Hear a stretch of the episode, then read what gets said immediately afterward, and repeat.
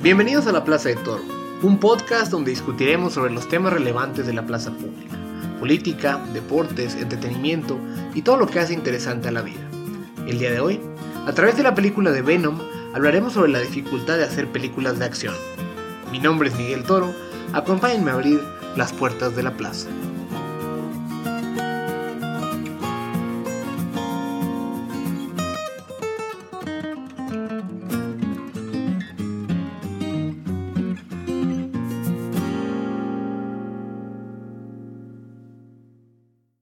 Que sale una nueva película de superhéroes, fui inmediatamente al cine a verla. El día de hoy fue la movie de Venom, que protagoniza Tom Hardy. El más reciente filme de la productora Sony utiliza uno de los principales némesis del hombre araña, el simbiote Venom, para contar una historia un poco diferente. Más que una de un héroe o de un villano, es la historia de un antihéroe. Para los que no están inmersos en este lenguaje de los geeks, un antihéroe es el término utilizado para describir cuando el protagonista de una historia no exhibe características heroicas como el idealismo, el valor o un gran sentido de moralidad y sin embargo acaba realizando el bien, aunque esto sea no por los motivos correctos. El mejor ejemplo de esto es Deadpool. Los que hayan visto el trailer de la película se habrán dado cuenta que en ningún momento aparece Spider-Man. La movie de Venom es una movie de uno de los principales enemigos del hombre araña, pero donde no aparece el hombre araña. Y es que detrás de la película de Venom yace un complicado entramado legal entre Sony Pictures y Marvel Entertainment. Spider-Man, Venom y todos los demás personajes de los cómics de Spider-Man le pertenecen a Sony, mientras que el resto le pertenecen a Disney. No importa que Spider-Man sea uno de los personajes insignia de Marvel Comics o que inclusive lo hayan visto en las películas de los Avengers, el dueño de los derechos televisivos y cinematográficos de Spider-Man es Sony Pictures. Esto sucedió porque a finales de los 90 Marvel Comics quebró. Para tratar de salir de la bancarrota, Marvel vendió los derechos televisivos de varios de sus personajes como Spider-Man, los X-Men o los Cuatro Fantásticos a distintas productoras. Esto es el motivo por el cual desde principios de los 2000 empezamos a ver movies de X-Men donde salía Hugh Jackman y aquellas películas donde Tobey Maguire era Spider-Man. Conforme ha pasado el tiempo, Sony ha seguido desarrollando películas asociadas a los personajes del hombre araña, como fueron las de Andrew Garfield.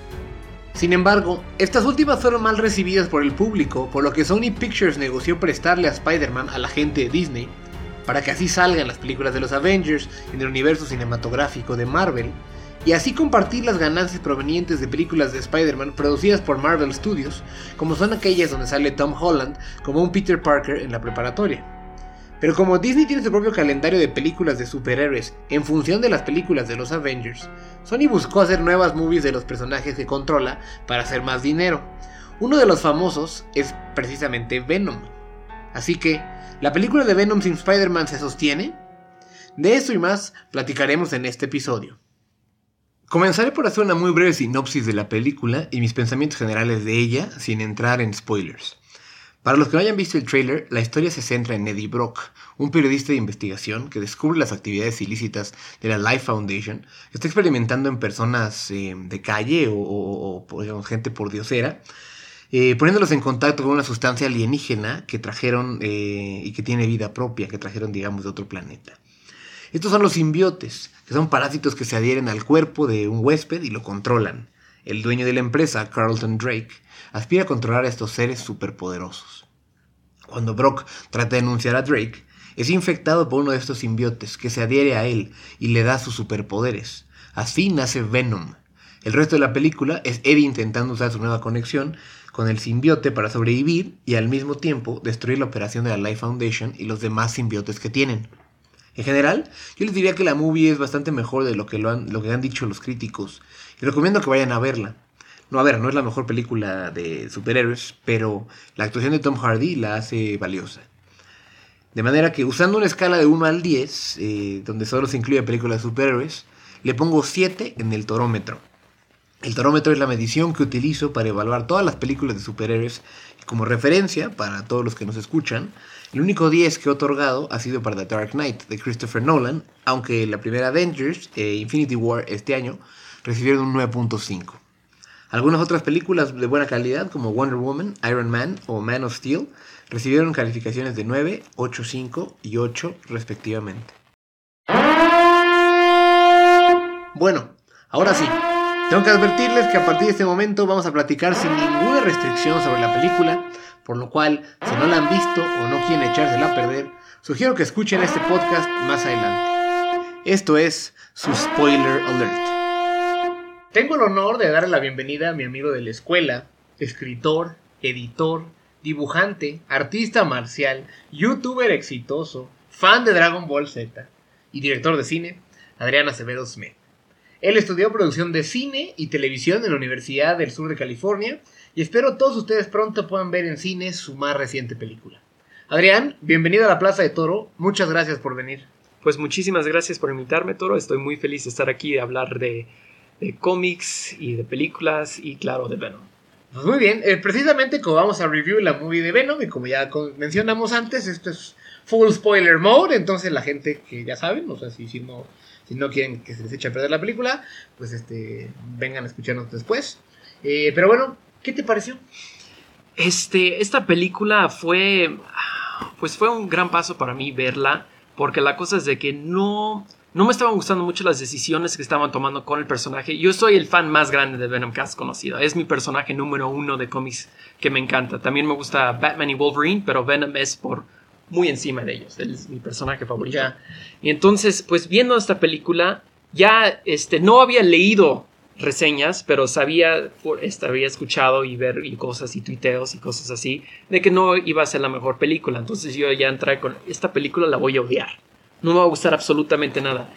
Pero salí de la película pensando de que no estaba tan mala y, y sí tomaron muy buenas decisiones y sí me gustaron muchas escenas de la película pero claro, todos tienen sus problemas y pues estoy seguro que ahorita vamos a adentrar. Sí, yo, yo, yo, comparto tu opinión en el sentido que yo he tratado a raíz de, de, otras experiencias con películas de superhéroes, trato de ya no leer demasiadas reseñas y trato de no enterarme, entro en una modalidad un poco de como de, de, de, blackout unos, unos días antes de las movies precisamente para no contaminarme de la opinión de gente, me, o he descubierto, me he dado un poco cuenta que son muy pocos reviewers o muy pocos críticos que me parece que comparten una visión similar a la mía de tal forma que lo que dicen me agrado o, podría yo decir, ah, esa, opinión realmente me es valiosa a mí. Y entonces eh, traté también de no, de, pero sí también había escuchado que bueno, que había tenido una serie de problemas la movie y que estaba mal, mal este, siendo mal evaluada. Pero realmente no había visto ni cuánto ni cómo. Hasta ahorita antes de grabar ya vimos qué onda. Pero eh, a mí me gustó, a mí me gustó la movie, digo, a ver, hay que poner todas las cosas en contexto, es decir, no, no, eh, para los que nos escuchan, a ver, no estamos hablando de que es una movie de Oscar, ¿no? O sea, no, para nada. Las películas de superhéroes en general no son películas así como, como dignas del Oscar, como hay como tres nada más que podrían ser como contendientes, uno es Dark Knight, otro es como Logan, sí. y quieren poner Black Panther, yo francamente creo que Black Panther no está en esa categoría, a pesar de que es una buena película, pero bueno. Sí. Y entonces, dentro de, dentro de ese contexto, a mí me parece que la movie de Venom, pues es bastante razonable, la premisa es más o menos fácil de seguir, muy lineal la historia, o sea, no estás brincando como de flashbacks y cosas así. Y simplemente te toca una historia más o menos simple de, de un antihéroe donde Venom pues este es el héroe de la película básicamente. Pero me gusta creo que creo que la actuación de, de, de Tom Hardy como Eddie Brock Venom es bastante buena. Me parece que que, que Venom está bien hecho, o sea, lo, lo, lo, siento bien, digo, más allá de que no tiene la, la, araña blanca en el pecho del traje, porque pues en este universo no hay, no está Spider-Man, o al menos no, no, hemos visto que esté Spider-Man. Eh, eh, y entonces, pues, fuera de esos tipo de detalles, me parece que todo lo demás lo hace bastante bien, el personaje se comporta como debería, y creo que me gustó, entonces yo, yo, yo, comparto, comparto esa opinión. Eh, pero bueno, creo, que podríamos ir un poquito más a detalle hablando de, de las cosas que te gustaron eh, primero y luego las cosas que no te gustaron. Hay, hay que empezar con lo positivo, sí. Este, me gustó mucho la caracterización del personaje. Una parte muy importante de Venom es precisamente esa dualidad de que no es una persona sino son dos. Por eso siempre se refiere como we o nosotros en vez de nada más yo. Y creo que gran parte de la película se enfoca en esa esta amistad que se empieza a desarrollar. claro, ese vínculo entre, los dos. Entre los dos. Y eso me gustó mucho. Este, sus escenas de acción también me encantaron. La pelea final, estaba muy sorprendido de que de veras hubo una pelea final, porque ya sabes de que muchas veces en ese tipo de películas hay dos que tres tacleos y ya termina. Pero aquí, o sea, es una pelea de veras y sí vale mucho la pena llegar hasta ese punto en la película este, también la comedia, yo creo que estaba muy bien hecho. hay unas escenas de que creo que como que no deberían de haber estado ahí, que creo que son un poco demasiado, ahorita nos metemos en eso, pero nada más quiero mantenerme positivo por el momento. Sí, también, perdón que te interrumpa, también, también me parece que, que, la parte de la comedia, me, me, reí, o sea, me reí en las cosas de lo que decía eh, el simbiote, este, o pues en general de las cosas que pasaban, creo que creo que estaban bien bien, bien ejecutadas, eran momentos adecuados. No, no, lo sentía como a mí me...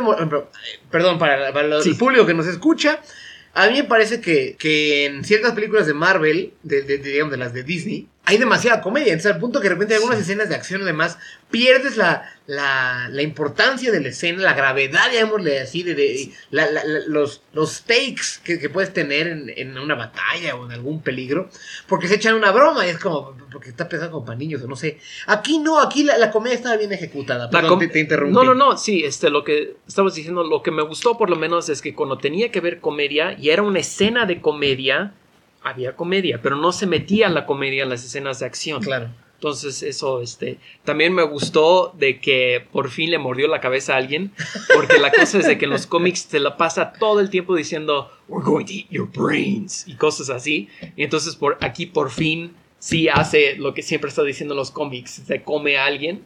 Y este, eso también me pareció muy entretenido ver. Y este, pues creo que también hicieron un más o menos buen trabajo en darle los poderes de Spider-Man sin darle los poderes de Spider-Man. Por ejemplo, en vez de treparse por el edificio, estaba como que más o menos haciendo hoyos en el edificio por su peso, velocidad y fuerza. Claro. Y en vez de columpiarse por la ciudad, por los webbings, usaba el simbionte. Sí, sí, sí. Entonces, como, que el goo negro. El goo negro como que le daba ese poder. Y este, pues sí, digo, en esencia, este fue como una tomó elementos de la adaptación de Amazing Spider-Man porque el simbionte no fue creado en un laboratorio, fue creado, fue, es, un alienígena, es un ser vivo, ¿no?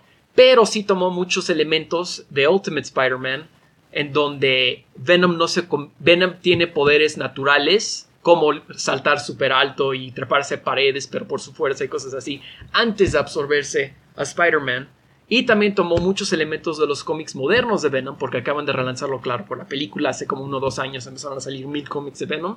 Ahí se han enfocado mucho más, como en la película, de la relación entre Eddie Brock y el simbionte. Porque antes solo escuchabas en los cómics, oh, we consulted with my other. Hablé con mi otro y dijo esto. Pero nunca escuchabas el otro.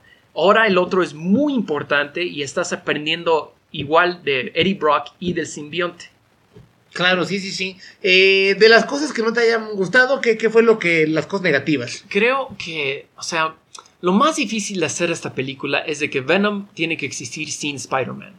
Y la cosa, esto está muy, muy difícil porque el propósito del simbionte es que es una reflexión oscura de tus necesidades y gustos más agresivos y violentos que tienes en ti. Por eso eso es lo que le da tanta originalidad a la historia, es de que tienes todos estos poderes increíbles, esta fuerza, esto es todo lo que puedes hacer con el simbionte que se ve en la película muy bien. Pero la cosa es de que empieza a comerte a ti, no, no literalmente, pero comer quién eres tú. Sí, como que te devora tu personalidad. Te devora tu personalidad y empieza a trastornarse. Y entonces la cosa que la película tenía muchos problemas en que hacer es de que Eddie Brock, cuando empieza la película, es una buena persona entonces creo que en saltarse a convertirse a Eddie Brock en una buena persona, como que le, quitaron mucho de, la dualidad del personaje y, ya no se ve tan malo como de veras es. O sea, porque la cosa de Eddie Brock es de que empezó como un periodista y le iba muy bien en los cómics, obviamente. Y entonces condujo una entrevista de que supuestamente era con un asesino en serie, de que le ganó muchos millones de dólares y lo que sea. Entonces Spider-Man viene y revela de que ese asesino era nada más un güey que dijo, sí, yo soy el asesino, pero era un nadie. Claro, Entonces, era, una mentira, había fabricado una mentira. Entonces, debido a Spider-Man, él pierde todo, que por cierto hay una línea, de diálogo en la película que dice, I lost my apartment, I lost my job, eso es directo de los cómics, eso me gustó mucho, pero es de Spider-Man, porque la película es Carlton Drake, whatever, o sea, a nadie le importa eso. Entonces, de eso, ella es cuando empieza a hacer pesas ahí es cuando empieza a, este, odiar a Spider-Man. Y cuando se une al simbionte con él, todo ese odio y rencor es lo que le convierte en Venom y es por qué se llama Venom. Porque dice, we are poison to you, Spider-Man. That's why we call ourselves Venom. O sea, de ahí viene su esencia. Y entonces no es hasta después de sus interacciones con Spider-Man y porque Spider-Man le salva la vida a su esposa, o su ex esposa creo en los cómics, que él empieza a ver lo bueno de Spider-Man y ve de que Spider-Man de veras no es tan malo y entonces se convierte en un Lethal Protector. Pero creo que por saltarse todo eso y meterse ya cuando es una buena persona... pierde punch. Pierde punch y entonces pierde esa dualidad del personaje y, y de veras no sabes cómo te deberías de sentir al respecto. O sea, él está haciendo mal porque él de veras quiere hacer esto, es completamente culpa del alienígena. Entonces, por eso creo que le quita mucho al personaje por tratarse de saltarse todo eso y saltarse la, dualidad que pues sí, creo que ese es el problema más grande de la película.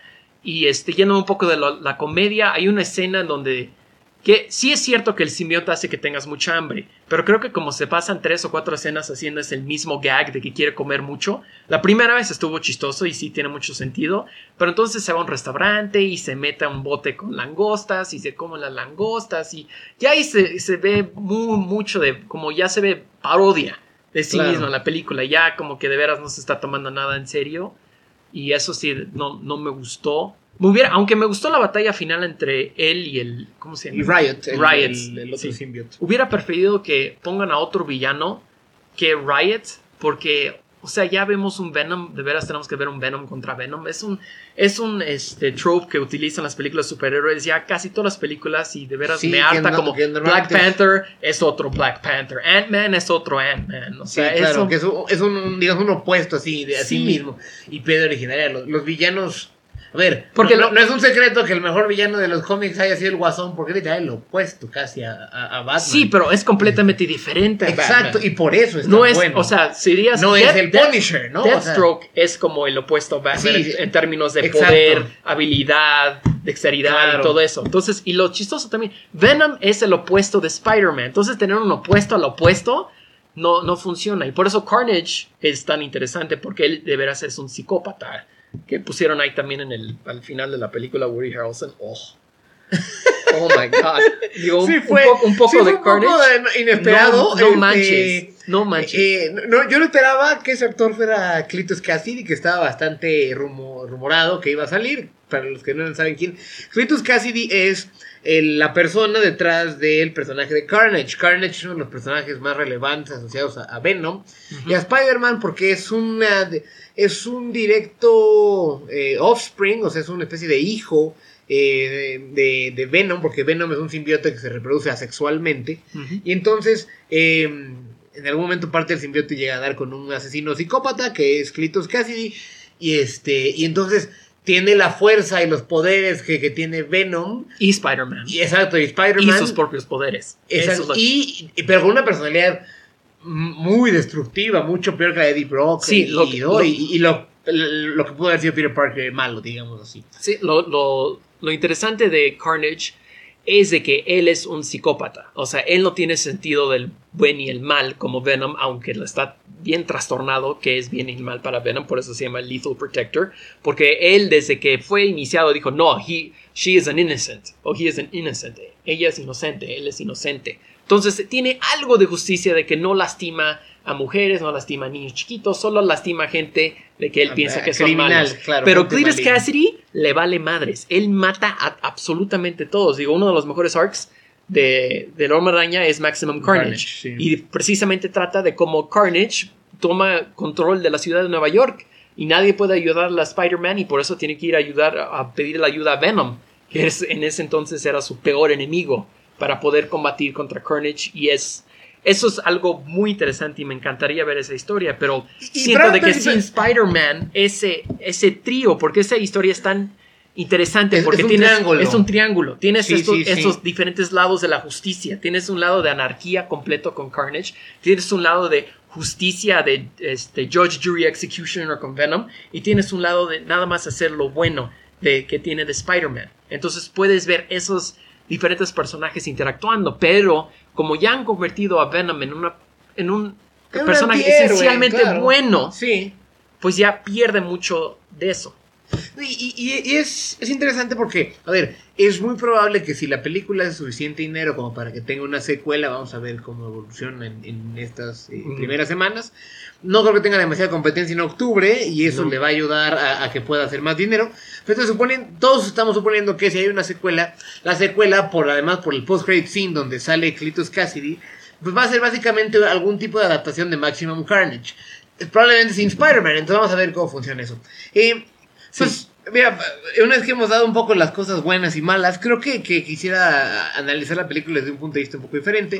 Que es, eh, tú te especializas en, en- en- Eres un director de cine de películas de acción y te especializas en- precisamente en escenas de acción. Eh, ¿Qué te parecieron este, estas, eh, estas escenas? ¿Cómo, ¿Cómo las viste? Ya describiste algunas, ¿no? Pero ¿qué, qué tal?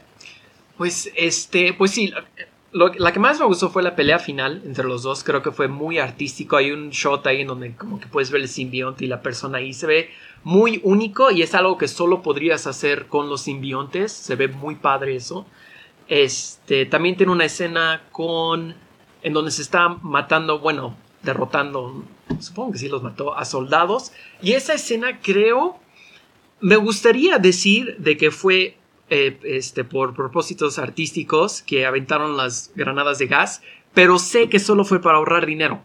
Y eso me frustra, porque la cosa es de que ya de por sí está bien, como por ejemplo en la película de Godzilla 1998, enseñan el pie de Godzilla, el ojo de Godzilla, el brazo de Godzilla, pero al final ya ves todo Godzilla y wow, o sea, es es un build-up. Pero aquí como que nunca pasó eso y en cada escena de acción a los tres segundos desaparecía Venom. ¿Sientes que está restringido el personaje por un tema de, de presupuesto? De presupuesto, sí. o al menos de ahorrarse presupuesto. Porque Entonces- presupuesto tienen. Por eso, o sea, estaba interesante visualmente de que como que salía Venom, pues como tipo Batman. Como sale de las sombras, mata a un tipo en dos segundos. Bueno, Ba- Batman lo mata, derrota a un tipo en dos segundos y, Y se de- esconde y se esconde y se fuga. Y eso, pues creo que le queda perfecto a Batman, pero no creo que le queda a Venom porque Venom no es el tipo de que se esconde. Él es de personalidad brava y de que yo estoy aquí, los voy a matar a todos y qué imbéciles por meterse conmigo. Entonces sí, cuando disparan sus granadas de gas, es de, oh. O su primera es, o también estaba la escena de persecución. De la motocicleta. De que sí fue, creo que es interesante visualmente lo que hicieron con Tom Hardy, poner todos los poderes de simbionte y este, la manera que fue filmada también. Es- eso sí, tengo que decir, creo que toda la acción por lo menos fue filmada coherentemente y la edición no fue pésima. O sea, fue muy decente y de hecho mucho mejor de, lo que pensé que iba a ser porque un problema de que sufren muchas este, películas de acción es de que la edición es muy mala, las, tomas duran uno o dos segundos y además la cinematografía eh, brinca mucho la cámara. Fue un Ah, sí, problema es terrible en eso. Civil War, por ejemplo, me encantaron mucho de sus escenas de pelea, pero las escenas como al- que abren la película cuando Black Widow está peleando con alguien o cuando está peleando con Crossbones, no se ve casi nada porque Claro. está temblando la cámara. No, y, eso y- y no- que hacen no- muchos cortes precisamente porque como no, no es la actriz o el actor el que está haciendo la escena, sino un doble, tienen que, que, evitar que salga su cara, cosas del estilo, y entonces hacen un montón de cortes para Sí. evitar precisamente que el público se vea y, y pierde la fluidez de la, Sí. de la escena. pierde la fluidez. Pero creo que eso no fue un problema, por lo menos para esta película, si todo fue muy coherente, muy divertido de ver. Pero sí, lo que más me frustraba es de que veías a Venom por 5, 6 segundos y se volvía a convertir en Tom Hardy. Digo, ya es, es buen actor, Tom Hardy hizo buen trabajo y me gustó verlo, pero ya cuando, ya cuando tiene el simbionte ya es hora de Venom. O sea, ya no quiero seguir viendo la cara de Tom Hardy. Sé que él está debajo de, de ahí. Y, y, o sea, si quieres guardarte dinero en, reducir otras escenas y gastarlo más en el efecto del simbionte, haz eso. Prefiero una película hora y media en donde Venom sale 15 minutos que en una película de dos horas en donde Venom sale 5 minutos. Porque pienso, si pones todas las tomas de Venom, creo que sale menos de 5 minutos en la película y creo que eso fue lo que más, más me frustró y lo que, lo que más me enojó y por qué no le puedo dar una calificación más alta porque falta él. Es como lo mismo lo que yo siento que pasó con Dark Knight Rises. Esa era una película de Bane, no era una película de Batman. Batman sale a lo mejor 10 minutos al final. Sí, sale Y me frustra muchísimo cuando hacen eso con la película de superhéroe y apenas si sale Iron Man 3, lo mismo. Pierde su traje en los 15 minutos y sale al final como Iron Man por 10 minutos y Gwyneth Paltrow salva el día. Eso, Sí, eso la- me, me frustra, me frustra Es- cuando... eh, esta, cuando esta dicotomía o esta, este problema en el cual entran los estudios de tratar de uno cortar costos, dos acomodar los intereses del actor o la actriz que tienen, donde quiere salir su cara o no quiere salir, ya sea porque quieren salir más tiempo en términos de FaceTime o porque no les gusta el make-up, como pasa con Jennifer Lawrence en las películas de X-Men con sí. lo cual es muy Sí. desesperante para los que nos gustan los personajes, en fin, de, de- de estas películas. Pero coincido, co- coincido en esa apreciación. eh, eh, también de la escena de acción, a mí la que más me gusta es la de la motocicleta. Sí. A mí siempre me han gustado las escenas de coches. O sea, creo que, creo que eso es muy normal en la película de, de, de- de acción. Es, es, común y es como que lo estándar. Me parece que lo hicieron bien y, y- y lo decías tú, tú adecuadamente. El uso de los poderes de Venom para poder eh, defenderse en la batalla, Y hacer- evitar y que hacer lo, lo algo balearan, que... Visualmente único. O sea, Ajá, porque no, no has visto a otro superhéroe hacer lo que él hace exacto. para poder evadir a, a los malos y los- exacto. Me, pareció que me pareció bastante bien. Y creo que creo que justo ahorita que están hablando de escenas de acción y cómo y, y la interferencia de los estudios y cómo toman decisiones y demás creo que no- es una buena transición a que hablemos un poco de la dificultad de realizar películas de superhéroes en esta época del tiempo.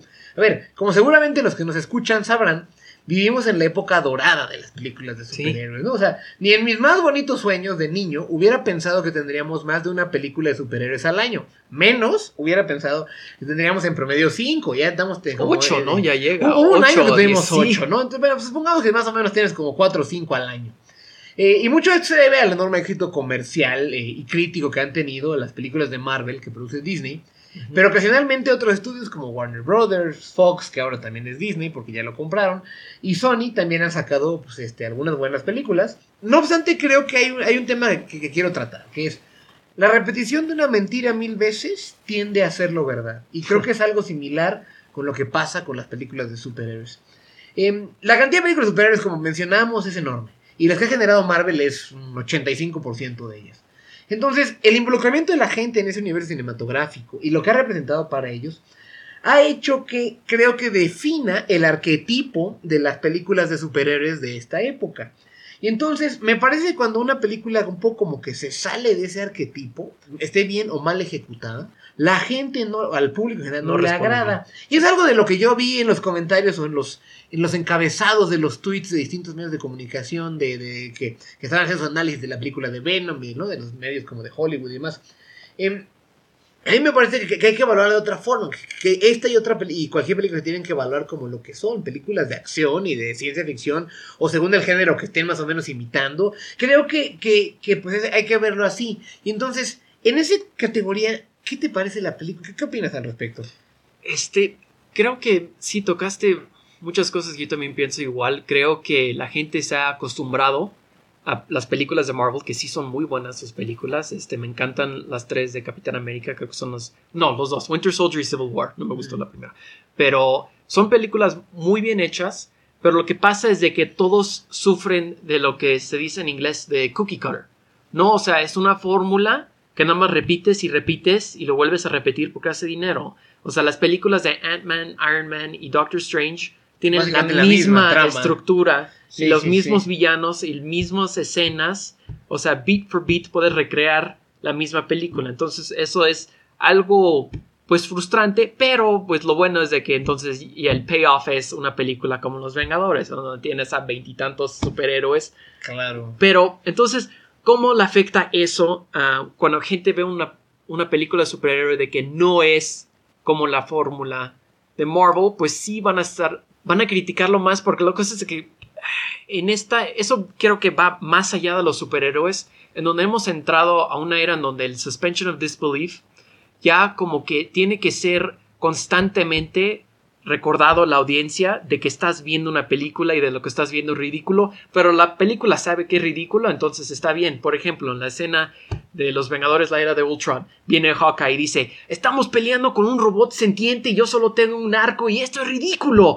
Eh, ¿Qué, cómo ¿Pero por qué? O la película del mundo jurásico, están siendo perseguidos por el Indominus, entonces se saltan por el, este, el Waterfall y caen y, y en las otras películas, si se acuerdan los niños estaban traumados por ver los Velociraptors, o sea, Lex ni siquiera podía hablar y entonces después de todo eso se ponen a reír y dicen, ah, brincamos, qué padre.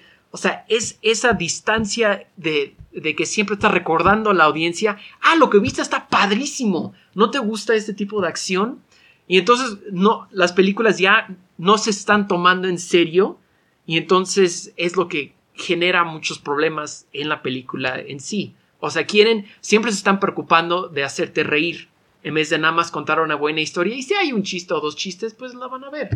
Pero se están tratando de copiarle tanto y, por ejemplo, esta película sufrió una eh, crisis de identidad en el de que quería hacer su propia cosa, pero también como que quería hacer una película de Marvel, porque como que más o menos quieren meter a Venom en Spider-Man. Y creo que por tratar de hacer todas esas cosas al mismo vez es lo que sufre ese imbalance en la calidad de la película.